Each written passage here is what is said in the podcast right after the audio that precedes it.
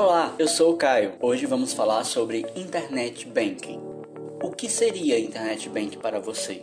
Você entende o que é Internet Banking? Se não, fica comigo que você vai descobrir.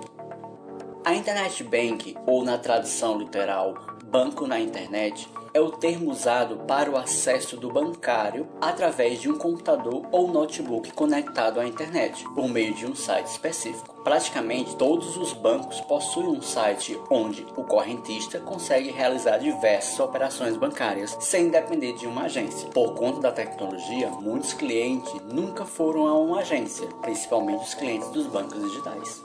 Como usar o Internet Bank?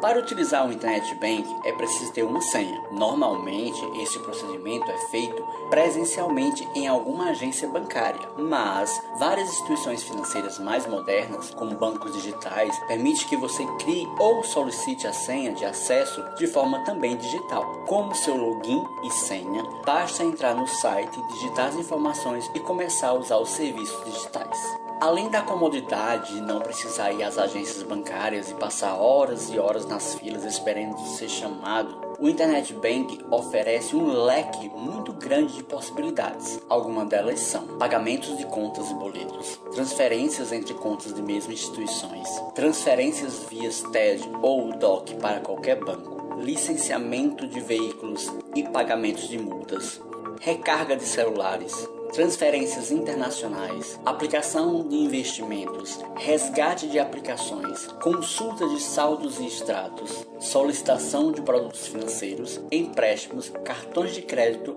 cheques, entre outros. As possibilidades do Internet Bank pode variar de acordo com o banco. Nos bancos digitais, todo atendimento acontece 100% online. Vantagens: 1. Organização 2. Praticidade. 3. Economia de tempo e dinheiro. 4. Segurança. Ah, é falando em segurança que temos que ter muito cuidado ao utilizar esses meios eletrônicos. A segurança da informação tem como objetivo tratar e proteger os dados físicos e digitais. Então, vamos lá algumas dicas. 1. Um, conferir a URL, ou seja, o endereço do site do banco, e se o mesmo apresenta o cadeado. 2. Tenha um antivírus sempre atualizado. 3.